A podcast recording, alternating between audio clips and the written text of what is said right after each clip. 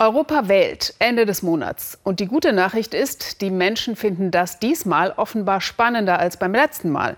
Zumindest hierzulande ist das Interesse laut ARD Deutschland Trend von dieser Woche deutlich größer als bei der letzten Wahl 2014. Fragt sich nur, gehen diesmal endlich auch die Jüngeren wählen? Meist ist die Wahlbeteiligung bei den Anfang bis Mitte 20-Jährigen ziemlich mau, hat sich ja auch in Großbritannien bei der Brexit-Abstimmung gezeigt. Wie steht Europas Jugend überhaupt zur EU? Julia Lehmann und Tobias Seeger haben sich in drei Ländern auf die Suche nach Antworten gemacht. Wir beginnen unsere Suche im Zentrum der europäischen Politik und machen uns auf den Weg nach Brüssel.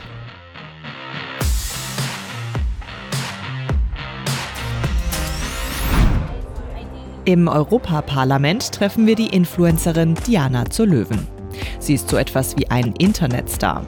Allein auf Instagram folgen ihr fast 750.000 Fans. Jetzt macht sie ehrenamtlich Werbung für die Europawahl. Ja, kann man sagen, verbundenes Europa oder ist das nicht so gut? Vernetztes? Oh, ein vernetztes, das ist schön.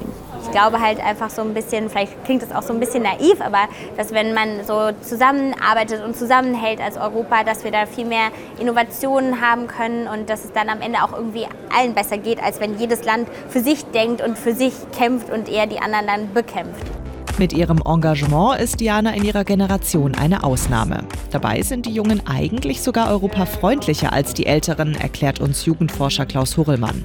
Nur aktiv einsetzen würden sie sich für Europa kaum. Das hängt natürlich damit zusammen, dass irgendwie Europa als selbstverständlich gilt, dass alles das, was mit äh, Reisen in Europa zusammenhängt, verhältnismäßig unkompliziert läuft. Europa ist nicht äh, in irgendeiner Weise in Gefahr im Bewusstsein der jungen Leute. Wir fliegen dahin, wo viele junge Menschen von Europa enttäuscht sind, nach Griechenland. Dort drohte in den letzten Jahren gleich mehrfach der Staatsbankrott. Die EU schnürte Rettungspakete, forderte im Gegenzug aber einen strengen Sparkurs.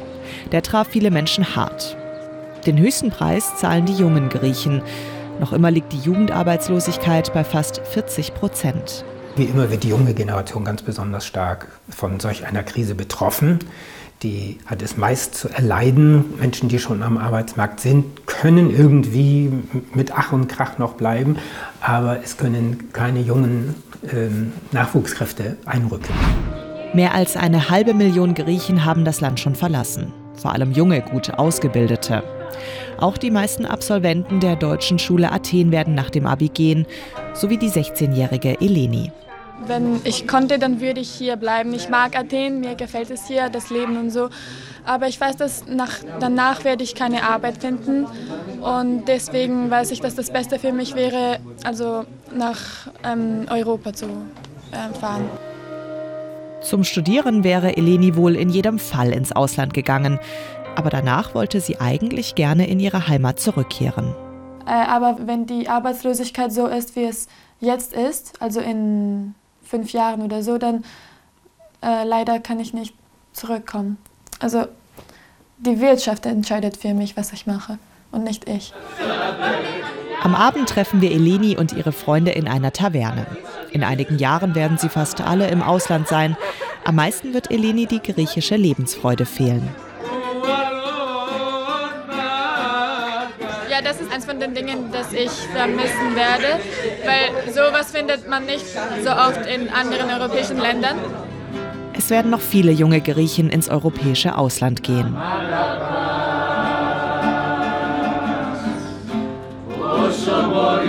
Europa ist für sie Enttäuschung und Chance zugleich. EU-Fans sind sie deshalb nicht unbedingt. Für Influencerin Diana zu Löwen war die EU lange kein Thema. Bekannt wurde sie auf YouTube und Instagram vor allem mit Beauty und Mode. Wie kam es denn, dass Sie gesagt haben, ich bringe da auch mal ein bisschen Politik? Ich habe ja auch eine Vorbildfunktion irgendwie und ähm, eine Community, mit der ich mich austauschen kann. Und ähm, je, je, mehr ich dann auch gemerkt habe, dass Politik in meinem Leben eine Rolle spielt, desto mehr wollte ich das dann auch teilen.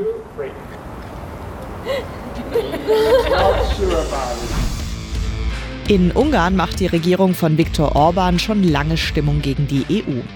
Der immer gleiche Vorwurf, Brüssel würde gezielt Einwanderer nach Europa holen. Was denken die jungen Ungarn?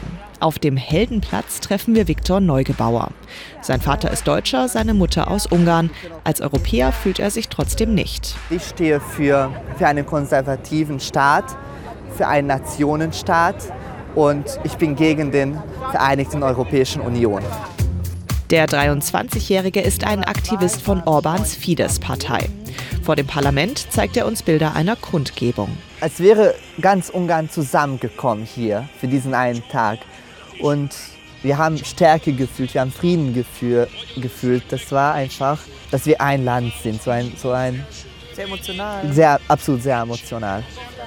Für Viktor ist die EU ein Gegner. Ja. Denn Brüssel bedrohe, was ihm am wichtigsten ist, die ungarische Identität. Die Aristokraten in Brüssel haben den Kampf angefangen, dass sie die komplette Kontrolle über alle Länder übernehmen können. Ungarn möchte Souveränität bleiben, Ungarn möchte über seine eigene Innenpolitik entscheiden und das kann Brüssel nicht akzeptieren und möchte es auch nicht akzeptieren. Aber noch immer gibt es in Ungarn auch überzeugte Pro-Europäer.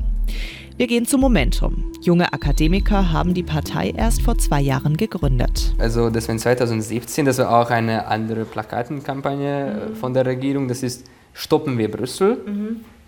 Äh, und dann wir haben zwei verschiedene das ist Kleber. Eine war Moskau und die andere war Orban. Jetzt will die junge Partei ins Europaparlament, auch um dort den Ruf Ungarns zu retten. Wir müssen zeigen, dass nach der 26. Mai in dem Europäischen Parlament, dass nein, Ungar, äh, Orban ist nicht equal äh, mit, äh, mit Ungarn. Wir sind auch hier. Und jetzt sind wir gerade in einem Plenarsaal drin. Also hier finden immer die Debatten äh, und auch Abstimmungen statt. Für viele von Dianas Fans der erste Kontakt mit Politik überhaupt. Denn viele informieren sich nur über Social Media und bekommen dort von Politik oft gar nichts mehr mit. Es gibt ja viele Algorithmen, das heißt, die schlagen einem Inhalte vor, äh, die zu einem passen oder zu anderen ähnlichen Sachen, die man auch schon konsumiert. Und zum Beispiel, ich konsumiere schon auch noch auf äh, Instagram beispielsweise sehr viel Mode- und Beauty-Inhalte. Das heißt, Instagram schlägt mir auch immer weiter Mode und Beauty vor. Und dann könnte ich quasi mein Leben lang nur auf Instagram sein und wüsste gar nichts, was äh, politisch passiert, weil ich vielleicht keinem ähm, Magazin folge oder keiner äh, Tagesschau. Und so kann man auch sagen, wenn man aus seiner Blase so ein bisschen ausbrechen. Einfach ist sie nicht, die Beziehung zwischen Jugend und EU. Das haben wir auf unserer Reise gemerkt. Influencerin Diana gibt nochmal alles, damit zumindest ihre Fans zur Europawahl gehen.